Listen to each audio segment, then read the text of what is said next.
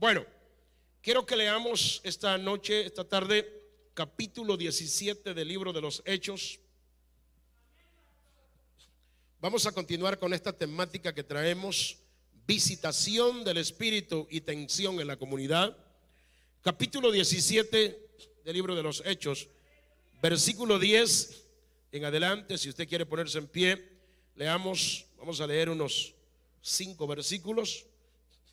Hechos 17:10 dice así: Tan pronto como se hizo de noche, los hermanos enviaron a Pablo y a Silas a Berea, quienes al llegar se dirigieron a la sinagoga de los judíos. Estos eran de sentimientos más nobles que los de Tesalónica, de modo que recibieron el mensaje con toda avidez y todos los días examinaban las escrituras para ver si era verdad lo que se les anunciaba. Muchos de los judíos creyeron también, creyeron, y también un buen número de griegos, incluso mujeres distinguidas y no pocos hombres. Cuando los judíos de Tesalónica se enteraron de que también en Berea estaba Pablo predicando la palabra de Dios, fueron allá para agitar y alborotar a las multitudes. Enseguida, los hermanos enviaron a Pablo hasta la costa, pero Silas y Timoteo se quedaron en Berea. Los que acompañaban a Pablo lo llevaron hasta Atenas. Luego regresaron con instrucciones de que Silas y Timoteo se reunieran con él tan pronto como les fuera posible. Oramos al Señor, hermano. Cierre sus ojos. Padre, gracias te damos por esta tarde bendecida en la cual solo en tu bondad nos concedes el privilegio de poder reunirnos en tu casa, Señor, y así poder adorarte, alabarte y estudiar tu santísima palabra. Te rogamos con todo el corazón que puedas, Señor, hablar a nuestras vidas. Tú conoces las cargas, las quejas, las debilidades, las dificultades y todo aquello que nos atañe de una manera muy singular y particular. Por tanto, Señor, sé propicio a nuestras necesidades y a nuestras dolencias. Conscientes estamos que sin ti nuestras vidas son un fracaso anunciado, pero contigo somos más que vencedores, Señor. Háblanos esta tarde, cautiva cada mente, cada pensamiento y cada corazón, que al salir de este auditorio vayamos henchidos de gozo, sabiendo que tu palabra ha traído respuesta a nuestras inquietudes. Por Cristo Jesús, nuestro Salvador, lo rogamos. Digan amén, hermanos. Amén. Tomen su lugar, por favor. Muy bien. Hemos venido, hermanos, hablando hace ya quizás todo el mes de enero acerca de lo que es la visitación que el Espíritu Santo estaba trayendo a la iglesia primitiva en el siglo primero, en esta comunidad cristiana. Y hemos venido hablando a lo largo ya de todo este mes de enero, la reacción que, que provocó en la comunidad cristiana.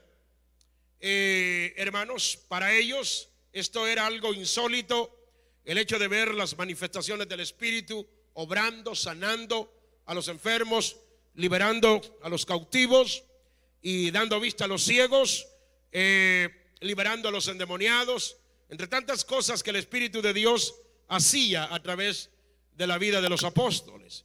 Pero por otro lado, también veníamos diciendo que, o hemos venido diciendo que hubo, hermanos, una reacción que se convierte en lo opuesto o la antítesis de aquella comunidad cristiana y que era la oposición de aquellos que se la llevaban, hermanos, de muy religiosos y que eran religiosos, no se la llevaban, sino que eran muy religiosos al punto que ellos sentían que, hermanos, eh, lo que estaba ocurriendo era algo que no era bien visto por ellos desde la óptica y desde la perspectiva de la ley, eran muy celosos de la ley, ellos querían hermanos, continuar o seguían con sus sacrificios, seguían con la circuncisión, seguían con tantas cosas, Entonces para ellos era totalmente inconcebible poder incorporar una nueva forma de, de, hacer religión, de, de, poder implementar esta fe en medio de, de una religión que ellos ya traían. Sin embargo, como he mencionado en otras ocasiones, que la religión que se practicaban o ellos practicaban, hermanos, no respondía a las necesidades de aquella comunidad que estaba tan hambrienta y necesitada, oprimida por el yugo romano. Esta gente, hermanos, esperaba que la religión pudiese responder a sus necesidades y expectativas, cosas que nunca se vio, excepto cuando el Señor aparece con su movimiento, hermanos, trayendo eh, respuesta a las necesidades de estas personas. Ahora, el Señor dijo claramente, si crees en mí, cosas mayores de las que yo he hecho, ustedes harán. ¿Se acuerdan que eso el Señor lo dijo? De los discípulos, hermano, ellos fueron, el Señor Jesús logró imprimir su carácter de fe, de, de amor, de compasión por la vida de las personas. Él, en tan solo tres años y medio, logró imprimir ese carácter sobre la vida de estos doce hombres, que ellos también lograron, hermanos, repetir este tipo de cosas que vieron en el Señor. Y esto, como dije, provocó celos en la religión de su tiempo. Ahora, esta tarde quisiera que, por eso le hemos titulado a esta temática, visitación y tensión. Ahí yo lo he sintetizado. Pero lo pudiéramos hacer más largo y pudiéramos decir, decir la visitación del Espíritu y la tensión de una comunidad opuesta al Espíritu. Pudiera hacerse más largo.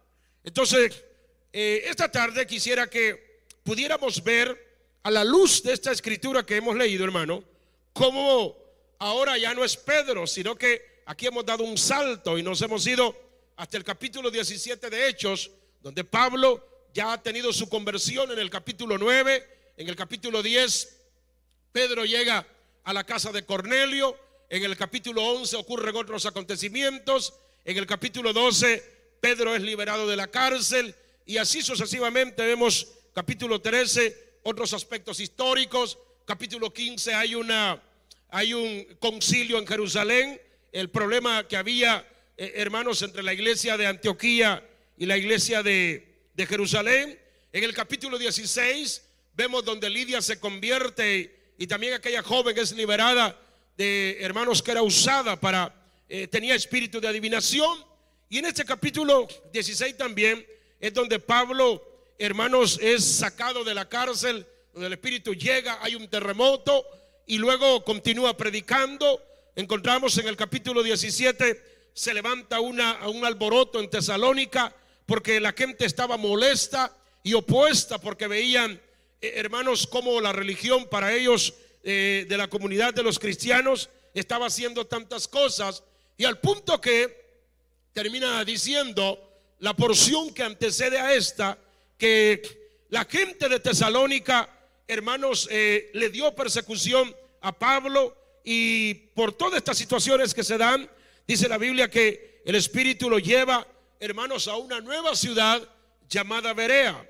Berea, hablando en términos geográficos, hermano, Berea era una ciudad que pertenecía a la ciudad de Acaya. Acaya tenía varias ciudades o municipios, diríamos, en tiempo nuestro, hermanos, Acaya pertenecía a Tesalónica, pertenecía a Berea, entre otras. Berea era una ciudad que estaba a unos 80 o 90 kilómetros al sudeste, sudoeste de, de Tesalónica, y se cree que, hermanos, Pablo, al ya no haber apertura en ese lugar, por la oposición que hay de las personas al Evangelio, Pablo es llevado por el Espíritu hacia Berea y al llegar a esa ciudad, encontramos en el texto que leímos, dice, tan pronto como se hizo de noche, los hermanos enviaron a Pablo y a Silas a Berea, quienes al llegar se dirigieron a la sinagoga de los judíos. Note que al llegar Pablo y Silas, hermanos, a este lugar, el primer lugar que ellos buscan para poder llevar el Evangelio es la sinagoga. Y usted me podrá decir, bueno, pero ¿para qué buscaron la sinagoga? Si en la sinagoga ya conocían del Señor, ellos ya eran cristianos, ellos tenían religión. Muchas veces nosotros creemos, hermano, que porque la gente asiste a una iglesia, porque la gente ha sido creada en el Evangelio, a veces podemos llegar a creer que la gente ha experimentado una verdadera conversión genuina en sus vidas, pero muchas veces lo que la gente tiene es religión, hermano. A veces lo que la gente está es atada a un sentimiento de religión. Tenemos un uniforme, pero muchas veces no hemos experimentado la conversión en el Espíritu. No hemos tenido esa verdadera conversión en el Señor. No hemos tenido esa verdadera entrega al Espíritu de Dios. Y Pablo dice que al llegar a esa ciudad de Berea fue precisamente, hermanos, a la sinagoga. Llegó con el fin de poder presentarles el Evangelio de la Gracia. Ellos ya tenían religión, ellos conocían de los mandamientos de Moisés, ellos conocían las tradiciones, ellos conocían la circuncisión, ellos conocían las fiestas, hermanos, de Israel, ellos conocían tantas cosas como hablaba el viernes en la vigilia, que la religión, hermanos, a veces ha hecho tanto daño conocemos de tradiciones, conocemos de elementos religiosos, pero esta gente, insisto, no había experimentado un verdadero encuentro con el Espíritu de Dios. Por eso Pablo llega hasta ese lugar llega con el fin de predicarles el Evangelio. Dice el versículo 11, que es lo que, hermanos, me llamó mucho la atención en este pasaje. Dice, estos, hablando de la gente de Berea, ¿Cómo era esta gente, hermanos?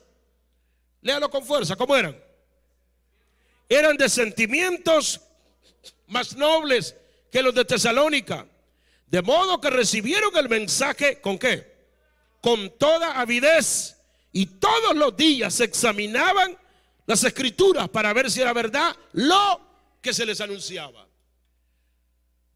Creo que, hermanos, verdaderamente esta comunidad pagana de Berea, ahí había gente judía, habían gentiles, habían griegos, había de diferentes naciones en esta comunidad, pero lo que me llama la atención es que esta gente era de sentimientos más nobles y escuchaban la palabra con atención, con el deseo de querer aprender. Y no solamente con ese deseo, sino que dice que cuando el apóstol se iba, comenzaban a escudriñar, comenzaban a ver si lo que se les predicaba era cierto. Había en ellos, hermano, un interés por conocer la palabra. Había en ellos un deseo de querer conocer más a Dios. Creo que así como esta comunidad de Berea, que es un ejemplo para nosotros, hermanos, la manera en que ellos reciben el Evangelio, eso debería verdaderamente ser un ejemplo para imitarlo nosotros también, hermano. No solamente tener la acción de venir y abrir la Biblia en el momento que nos reunimos en este lugar. No, hermanos, conformarnos con cucharaditas de leer solamente el proverbio del día. No, el deseo de Dios es que haya en nosotros, hermano, ese ferviente anhelo y deseo de escudriñar la palabra, hermano. Dice la Biblia que lo que se ha escrito para vuestras enseñanzas ha sido escrito. Los jóvenes, así como les gusta leer esos largos documentales de los equipos más exitosos de Europa, cuántas copas lleva el Real, cuántas copas lleva el otro equipo, el Barcelona, cuántas copas lleva el otro, ¿me sigue? Así como nos gusta, hermanos, leer y conocer de cultura, y no está nada de malo que lo haga. Pero sí como nos gusta leer ciertas cosas, fíjese que a veces la gente cree más lo que dice YouTube que lo que dice la palabra de Dios. Los, youtuberos, o cómo se puede decir? ¿Ah? ¿Tituberos? ¿Cómo? Los youtubers, ah, me sale más barato, sí. Los youtubers creemos más lo que dice Google Creemos más lo que dice YouTube. Creemos más, hermano.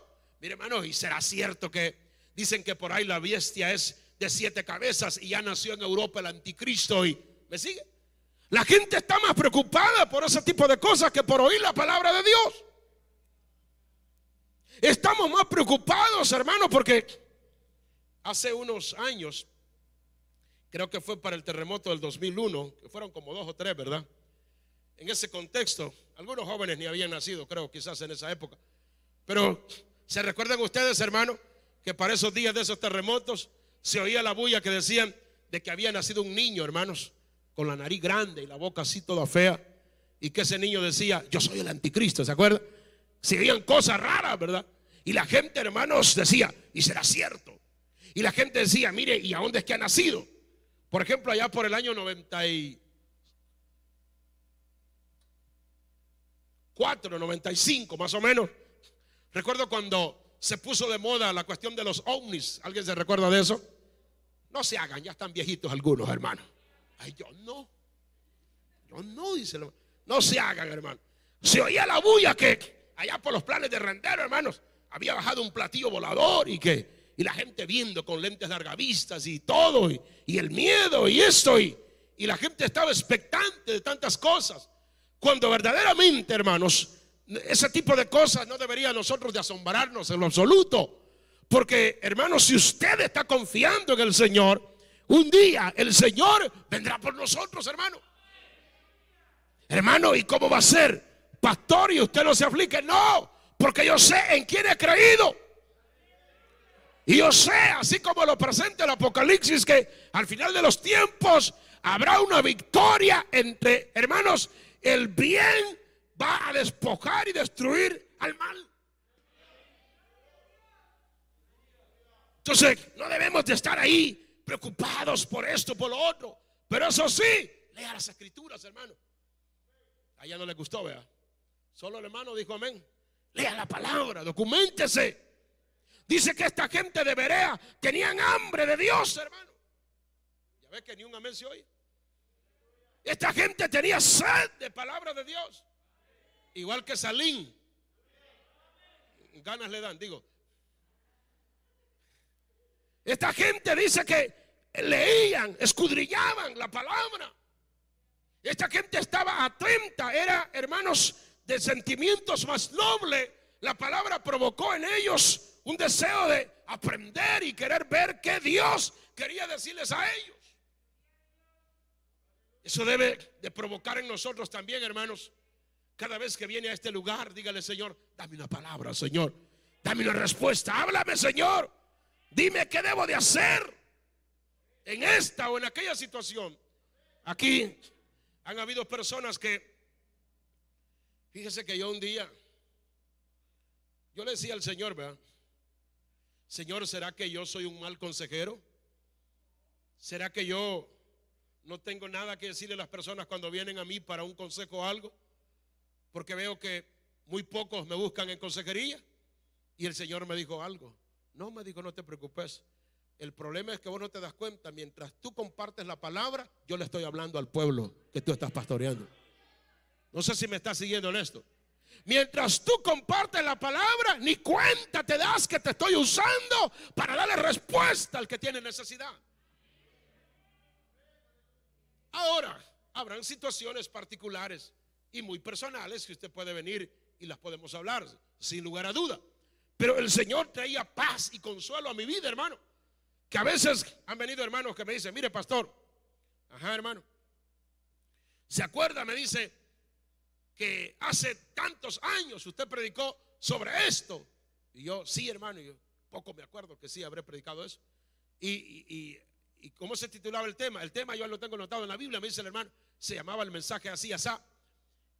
Ah, me recordé, le dije yo, es en el libro tal y tal, sí.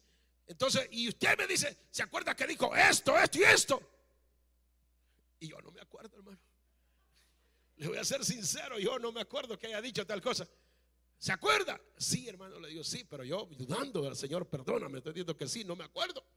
Pero hermano, en realidad yo no me recuerdo, pero Dios en su bondad utiliza la vida de sus hijos para traer respuesta a cada uno de nosotros, hermano.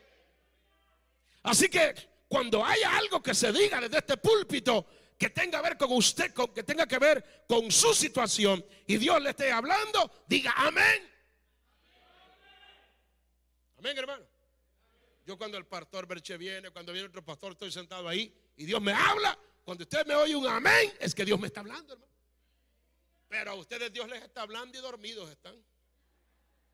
Ya bostezando están. Fíjense que hablando de dormido, les voy a contar una historia.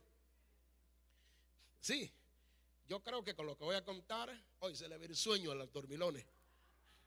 Fíjese que, sí, un joven me contó esta semana que en la iglesia donde él se congregaba antes, dice que eh, había un muchacho, casi de la edad de ellos, para 17, 18 años, dice que había un muchacho que a los cinco minutos de comenzar la predicación el pastor, hasta puesto agarraba en la pared, eh, mojadito tenía ahí en la cabeza, está marcado en el horcón de la iglesia, que se dormía, dice. Y le dio buen medicamento el pastor para él, sí, me dice, mejor que la, que la, que la nerviotiamina. Hay una pastilla que no sé si sale todavía, que servía para dormir. Una vez mandó un hermano, vaya a comprarme una que me anime, le digo yo, que es opuesta a la de dormir, y me trae una de dormir el hermano. Bueno, el punto es que me cuenta este muchacho aquí en la iglesia que dice que ese joven se dormía en todas las prédicas, hermano. Y, y no solo se dormía, roncaba. Y no le daba pena, hermano. Roncaba. Eso sí que cuando iba roncando duro, medio lo tocaban. Por, venía acelerando ahí despacio. El punto es que dice que se dormía el muchacho. Pues un día dice que terminó de predicar el pastor, se cantó el coro de la adoración, recogieron la, la ofrenda y él no se despertaba, hermano. Y dice que todo el mundo se levantó para irse y se fue todo el mundo, excepto unos 10 jóvenes y algunos familiares del pastor Dice que estaban ahí sentados por donde está Walter. Se levantaron y dice que eh, eh, uno de los jóvenes dijo, hagamos algo. Dice que tal vez reacciona este, dice, y se despierta. Hagamos algo. ¿Y qué vamos a hacer? Vénganse todos para atrás, dice, fueron. Y lo dejaron a él dormido ahí. Cuando llegaron ahí atrás, dice, ¿y qué vamos a hacer? Dice que le dijo, usted calladito. Vamos a apagar todas las luces, dice que le dijo. Y nadie vaya a hablar nada, nadie diga nada. A ver en qué momento se despierta. Y dice que se fueron para atrás, apagaron las luces, pasó un minuto y el muchacho no se despertaba. Pasaron dos minutos y el muchacho no se despertaba. Tres minutos, cinco, diez. Bueno, hermano, para no hacerle largo, y, esto me lo cuenta el muchacho, aquí se congrega el muchacho, hermano, hoy no ha venido. Si usted quiere saber, yo soy el manager, vale cinco dólares la, consulta para. Pues si de algo tenemos que vivir. Allah. Entonces, dice que, oiga esto, dice que ellos parados allá atrás, bueno, se empezaron a sentar, dice, habían sillas ahí, sentados, calladitos, se sentaron, porque en 15 minutos, como a los 20 minutos, se despertó, dice. Y todo oscuro, hermano. Y empieza, hermano, hermano, y todos atrás allá queriendo reír, igual que usted va. Fulano, y le empecé a hablar a, los compañeros que sentaban cerca. Y el afligido dice, fulano, sutano. Y empezaba a hablar y nadie le respondía, pues. Y todos allá con, queriéndose reír. Entonces, calladitos todos atrás. Y dice que, hermanos, ya como a los cinco minutos de hablar y que nadie le respondía, le empezó a hablar a la mamá. Dice, mami, mamá, ¿dónde estoy? Estoy en la casa. Eh, eh, eh, o, estoy en la iglesia. ¿Dónde estamos? No me acuerdo dónde estoy. Pero hermano, para no serle largo, dice que los muchachos, uno de ellos ya levantó la risa, se tiró la carcajada allá atrás, y encendieron las luces, hermano. Y el muchacho cuando los vio se alegró. Y qué bueno que aquí están todavía. Corrió hacia ellos. En vez de enojar, los abrazó a todos. Como quien dice, si Cristo vino, son consuelo para mí. Ustedes también aquí están. Vaya, qué, qué cosa. Entonces el muchacho, hermano, se despertó. Así que no se duerme en los cultos. No va a ser que algún pícaro le vaya a hacer alguna. Como en los pueblos, ¿verdad? En los pueblos al que se dormían las velas lo pintaban, hermano. Yo no sé si aquí existe esa tradición, ¿verdad? pero allá por mi pueblo, hermanos, pintaban a medio mundo. Bien, el punto es que muchas veces, hermano, hemos caído en una total pasividad. En una total pasividad que no hay en nosotros una, verdadera entrega, un verdadero anhelo, un verdadero deseo de conocer más la voluntad de Dios para nuestras vidas. Pero lo que nos enseña este pasaje es que en, en Tesalónica se forma un alboroto. La gente no quiere nada con Dios. Bueno, sí se convirtieron algunos, pero los que perseguían a Pablo, hermanos, lo obligaron a que el Espíritu lo llevara a esta ciudad de Berea. Y al llegar a ese lugar, la gente estaba hambrienta y sedienta de Dios. ¿Qué significa eso? Que como, iglesia debemos de seguir haciendo la obra de Dios, hermano. Usted que se frustra, usted que es líder de una célula, usted que es anfitrión, usted que es supervisor, pastor, es que esta zona está dura, es que la gente no quiere. Si quiere la gente, hermano. Lo que no hay en nosotros es perseverancia. Lo que nos ha faltado es amor y pasión por la vida de las personas, hermano. Pero Pablo cuando llegó a ese lugar, la gente estaba hambrienta, sedienta de la palabra y cada vez que Pablo les compartía, comenzaban a investigar, a leer y ahí no había tales de, ve que, dice Google de tal cosa, ve que podemos encontrar sobre esto. No, empezaban a escarbar, a escudriñar, eh, hermanos, a ver qué Dios quería decir con aquello y a ver si era cierto la palabra que el apóstol les predicaba. ¿Cuántos de nosotros, en vez de buscar una respuesta en la palabra, estamos leyendo los horóscopos, hermano. Estamos buscando una respuesta de una persona que, lea la mano. Venga, me dijo una señora, leo la mano, me dijo, yo se la dicto, le dije. Y le dio risa a la señora, ¿va? Así de esas ahí por el mercado central, ¿verdad? Y todo, y, y que están ahí con espíritus de adivinación y tanta cosa. Pero sí la gente a veces está, hermanos, más atenta a, otro tipo de supersticiones. Hay gente que llora porque Walter Mercado ya no está en los medios. Ya va a buscar en YouTube qué hace Walter Mercado en la actualidad. Y allá estamos viendo que dice el uno, que dice el otro, que dice el vidente de la actualidad. Vidente le decían a los profetas, profetas en el Antiguo Testamento, no como estos videntes sinvergüenzas, hermanos de la actualidad, que profetizan una cosa, que dicen esto, que dicen lo otro. Pero esta gente, como le repito, esa sinceridad de corazón, esos sentimientos nobles, ese deseo, esa hambre, esa pasión, ha muerto en la vida de la iglesia, hermano. Ya, ya nadie quiere leer la palabra. Ya nadie quiere buscar la verdadera fuente de inspiración de parte de Dios para su vida, sino que hay personas que cometen el gravísimo error de contarle su problema a una, dos, tres, cuatro, cinco y hasta diez personas. Y por último vienen a contarle a uno como pastor. Sí, así hacen. Vienen, hermano, y le cuentan a un montón de personas. Y por último vienen a uno. Y, le digo yo, mire, hermano, ¿y quién más sabe de esto? No, usted es el primero, pastor. Primer dundo, digo yo. No, yo a nadie le he contado mis cosas, pastor. Yo solo a usted. Y a mí, irónicamente, cuando a mí viene a decir la persona por boca de otras personas, yo ya me doy cuenta de las cosas, hermano. Y a veces surgen otro tipo de cosas que no nos percatamos en conocer mayormente a la vida de quizás de la persona con quien va a ser nuestro cónyuge. Ese es otro problema, hermano. Y a veces uno se da cuenta de cosas, ¿verdad? De, una persona y de la otra, y le cuentan esto y le cuentan lo otro. Y uno dice, si esta persona supiera lo que me han contado de X o Y persona de tal situación. Y a veces usted puede decir, ¿y será verdad eso? Bueno, hay un termómetro para poder medir cuando las cosas son ciertas y cuando no, ¿verdad, hermano? ¿Cuándo? Porque a veces también usted puede quebrarse la cabeza y un dolor de cabeza por lo que andan diciendo de usted y si usted está caminando en paz con Dios y usted está haciendo la voluntad de Dios, hay que digan misa y repitan, hermano. Usted viva para Dios y no preste atención.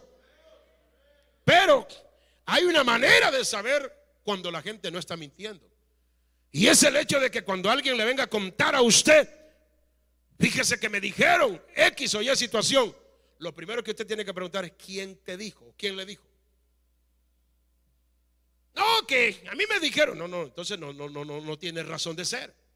Porque mire, hermano, hay gente que a veces, y, lo voy a hablar acá, hermanos, con mucha libertad. Hay momentos en que hay personas que me han venido a decir a mí que mire, pastor, que la persona tal, fulana de tal, dice tal cosa, que usted dijo esto, esto y esto. Y yo me pongo a pensar, tanto tiempo que esa persona estuvo aquí y no nos aprendió a conocer. Así de sencillo, hermano. Así de sencillo. O sea, realmente, quiero decirle esto, es el hecho de que usted no puede caminar tanto a la parte de una persona y no conocerla. O sea, si yo tengo que decirle algo a usted como líder de este, de este lugar, pues lo más lógico no es que yo lo llame a usted, hermano. Y no hay confianza, no tenemos confianza de Pastor Oveja para decirle, hermano, mire tal cosa, ¿será que me aparta un tiempito tal día? Venga, si platiquemos tal lugar. Pero el problema surge, hermano Ventura, cuando la gente abraza una mentira, desvirtúele esa mentira, aunque usted le diga la verdad después, ya no le cree. Ya no le cree. Entonces, en este caso, hermanos, realmente estas personas se dan la tarea de abrazar la verdad de Cristo, porque lo que Pablo les está compartiendo es un mensaje de esperanza, de fe, de liberación, de paz, de vida, de justicia, de misericordia y de salvación. Amén, hermano. Porque el Evangelio es buenas nuevas. El Evangelio es vida para el que lo cree. Tanto así que la Biblia dice que oyeron y escucharon mujeres importantes de aquel lugar y creyeron. Ese creyeron implica que se unieron a la fe. Amén, hermanos.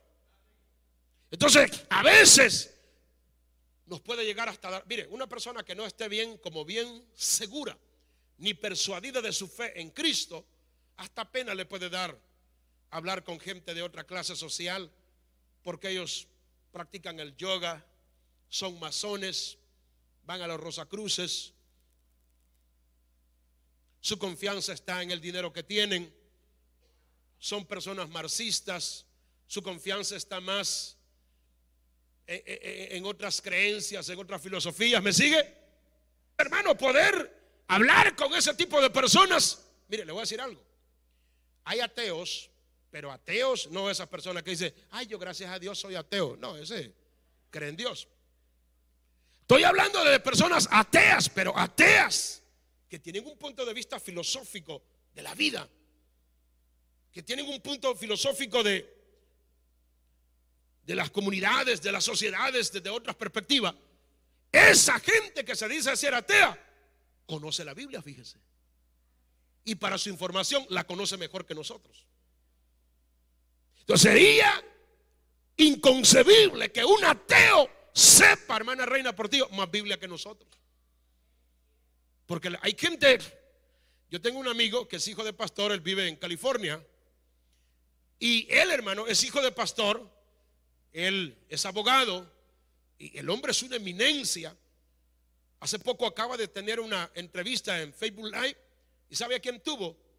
A la directora de la UCA de acá, de acá, de la UCA, de la Universidad Centroamericana acaba de estar reunido con una persona apellido Ropero, que es el director de Unilit. ¿Y quién es Unilit? Es la edición que saca todos esos libros del doctor Dawson, de, eh, de David Ormachea, de Pablo Fickenberg, toda esa literatura. Acaba de estar, hermanos, reunido con gente pensante en filosofía, en teología, con gente de España, con gente graduada de, seminarios católicos, de seminarios de universidades, hermanos, de prestigio. Y me escriben Messenger. Acabo de tener una reunión, me dice, con el director de la Universidad Pontificia de no sé qué de España. Y salió probablemente graduado el Papa Francisco. Me está oyendo gente importante, gente con un conocimiento. ¿Me sigue lo que estoy diciendo, hermano? Y, a veces, hermano, él es hijo de pastor, pero sus convicciones no las pierde, hermano. Y el tipo es una eminencia, tiene un conocimiento terrible de la vida, de esto. Y me dice, mira, ya leíste la obra de Sancho Panza. Yo solo panza tengo, le dije. Ya leíste la obra de Don Quijote. Ya leíste tal cosa. Y, y hermano, si el tipo está leyendo, investigando y esto, pues en una de las pláticas con él al otro día me comentaba que tiene dos amigos ateos, porque él vivió en España. Y me cuenta él, fíjate que unos amigos, esto, y empieza a hablarme. Pero me dice él, vos sabés mi fe y sabés que soy hijo de pastor y todo, pero, pero me dice, yo aprecio tanto a mis amigos que son ateos, pero defienden lo que creen. No sé si me está siguiendo todavía. Porque eso sería como el otro extremo, ¿verdad? El que dice que es católico de viñeta, pero que solo va a misa el día del bautismo del niño y el día de que alguien se muere, eso no es ser católico. Yo tengo un amigo que es católico y él es abogado, un hombre educado, académico, preparado, y amigo suyo, una gran persona, hermano, respetuoso. El día que mi hijo falleció aquí estuvo en la vela. Es el hermano, perdóneme una ética, una moral, ese hombre, para mí mi respeto, hermano. Ay, ¿por qué es católico? Yo no lo voy a... hermano, ¿qué le pasa? Yo tengo un amigo que fuimos compañeros en la universidad. Él es ingeniero, vive en Santiago María. A veces ve las transmisiones, no sé si va a ver esto. Nos hicimos bien amigos. Del catolicismo él se fue y hoy es carismático. Y en los recesos que nos daban para ir a vernos un café, en medio de, de una clase a otra, nos poníamos a platicar de la Biblia. Y platicábamos y platicábamos. Y yo le decía, mire, fíjese que tal día prediqué sobre esto y esto y esto. Y él dejaba, hermano Víctor, de comer por oírme lo que yo le decía. Y me decía, mire, don Sergio, me decía, no lo molesto si me anota esa cita bíblica, está tan bonita que tengo una reunión yo con la gente donde me reúno. Él es carismático, le dije. Y la carismático salió de la iglesia católica. Me voy a reunir tal día, me dice, ¿y por, por, qué no me da otra orientación, otros puntos para ir a hablarle a la gente yo de eso? Mire, hermano, ese hombre me llegó a tener tanto aprecio y valor a mí. Así eran las bolsadas de semilla marañón que me dio. Como a usted no le gusta, yo no le traía Y yo le decía, mire, y allá por Santiago María, como yo anduve cortando café por Santiago María, todavía venden ayuaste allá por el mercado tal. Sí, me decía, tráigame, le decía yo. Se lo compraba, ¿verdad? Tampoco no abusaba. Pero, pero lo que le quiero decir es que establecimos una amistad con él. Y a veces cuando me escribía, y hoy de qué he hablado, me decía. Hoy solo tonteras he hablado, le decía yo. Son bromas. Pero el punto es que nos hicimos amigos y yo le pasaba la cita bíblica. Hermanos, nos hicimos tan amigos con él que yo le quiero decir que hay gente ahí que usted los puede juzgar y criticar, pero escudriñan a veces más ellos que nosotros, hermano. ¿Cuántos alaban al Señor? Si de algo me quiero sentir honrado, honrado yo en este lugar, es tener una congregación que tenga hambre por la palabra de Dios, hermano. No los conos y que usted vaya a pasar vendiendo atalayas. Y me vaya a decir, pastor, quiero hablarle de esto y esto y esto. Ya no entremos en ese tema, ¿verdad? Pero el punto es que tener un conocimiento nos lleva al siguiente nivel. ¿Cuál? Nos volvemos sensibles a la voz del Espíritu, hermano. ¿Me sigue?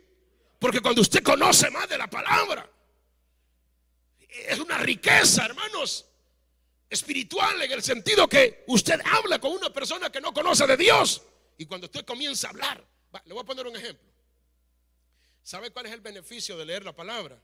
Que tanto leer y leer y leer que usted se la llega a memorizar. Fíjese que Primera de Corintios 11, de los pasajes de la Santa Cena, yo no me los puedo de memoria, no, no, no, no, todos. Pero cuando comienzo a leer, por tanto, esto y esto y esto, ese pasaje que yo les he leído tanto de memoria, Primera Tesalonicenses 4:13, tampoco queremos, hermanos, que ignoréis acerca de los que duermen, porque si Cristo murió y resucitó, también traerá consigo los que durmieron con él. Vea este. Y usted lo lee. El 80% es literal lo que le estoy diciendo. Ahora, yo, yo, yo dije, yo me voy a aprender esto. Me gusta este versículo. No. ¿Cómo me lo aprendí? Leyendo. Leyendo. El Salmo 91, a los 10 años, a mí ya me pasaban a los 9 años en la iglesia con mi mamá a, decir el Salmo 91, el Salmo 23, el Salmo 121. A decir, ah, por es que hoy desde chiquito. No, pero me le fui al Señor también, hermano. Fui perverso, a los 15 me le fui. Sí, fui a la vagancia, fui a conocer un montón de locuras al mundo. Hasta que el Señor me halló de nuevo y me dijo, este es el camino donde tenés que estar. ¿Me sigue? Entonces, pero lo que quiero decir es que leer la palabra, tener esa relación con el Señor, por eso me gustaba el canto que cantaban los hermanos, vivir en tu presencia, se ha vuelto, ¿qué dice? Una aventura que siempre, ¿qué dice? Que siempre soñé. Una relación con Dios se requiere de disciplina, hermano. De una, así como el que va al gimnasio, ¿verdad? Ah, la primera semana alucina donde le ve los grandes muslos al otro. Y el otro se inyecta. ¿Qué es lo que se inyecta? ahí va. Gran cuerpo y todo. Como si el hermano todo, ya después ni lavarse los dientes pueden. Y usted ve al otro ahí, lo ve bien cholotón y todo. Ay, yo quiero ser así. No, pregúntele cuántos años tiene de estar ahí. Amén. O quizás en la iglesia, usted dice, yo quisiera tener el don de, lenguas, el bautismo del Espíritu que esa persona tiene. Pregúntele cuánto anheló y se lo pidió al Señor. Pero estos de Berea, cuando Pablo llegaran, hermanos, estaban atentos. Mire, cuando yo estuve yendo, ya les he contado, casi dos años al penal a predicar, allí habían reos, hermanos, que se sentaban adelante y estaban atentos y, pendientes y esto y lo otro. Y mucha gente de ellos, hermanos. Mire, yo, yo me admiro porque muchos de los que están ahí detenidos, presos, conocen más leyes que un abogado usted. Es que la constitución tal, en el artículo tal, en el inciso tal, dice esto, dice aquí, y aquí y allá. Y cuando yo después que los iba a ver, ¿verdad? Puede ir de mi familia. Vaya, voy a estudiar derecho mejor. Yo decía yo, Y hermanos, y le ayudábamos a algunas personas y me decía, es que fíjese que mi caso va así, va allá y esto y lo otro. Y, y, esa gente, hermano, llega a tener un dominio de tantas cosas. Pero ¿por qué en la iglesia evangélica hay mucho descuido, hermano? No hay pasión por la palabra, no hay amor por la palabra, no hay comunión con el Espíritu, no hay una relación con el Señor. Y eso nos conduce a qué? Nos conduce verdaderamente, hermanos, a un descuido espiritual. Entonces, ¿qué ocurre? Cuando no hay una solidez espiritual en nuestras vidas, lo que ocurre es que cualquier vientecito que venga, te bota, te dobla, y cuando venimos a sentir ya no estás aquí.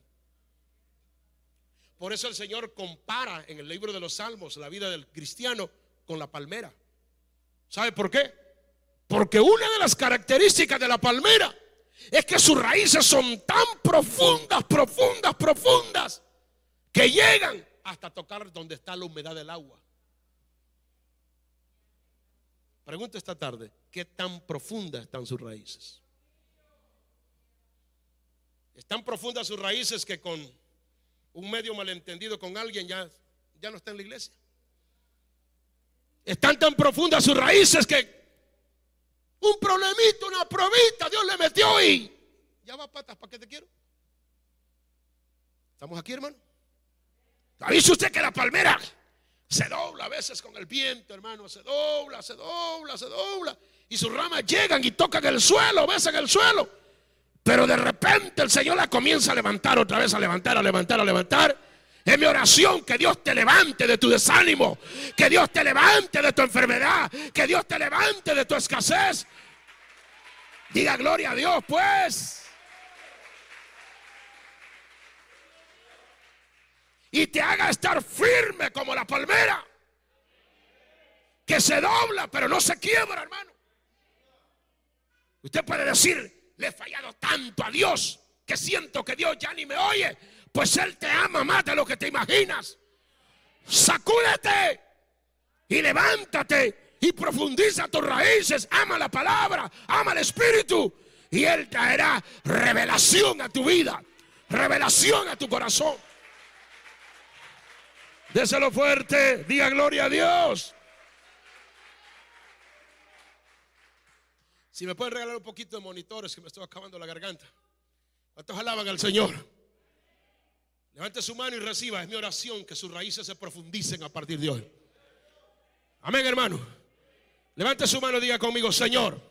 Con fuerza diga, Señor, ayúdame a que mis raíces se profundicen para que viento me bote en el nombre de Jesús.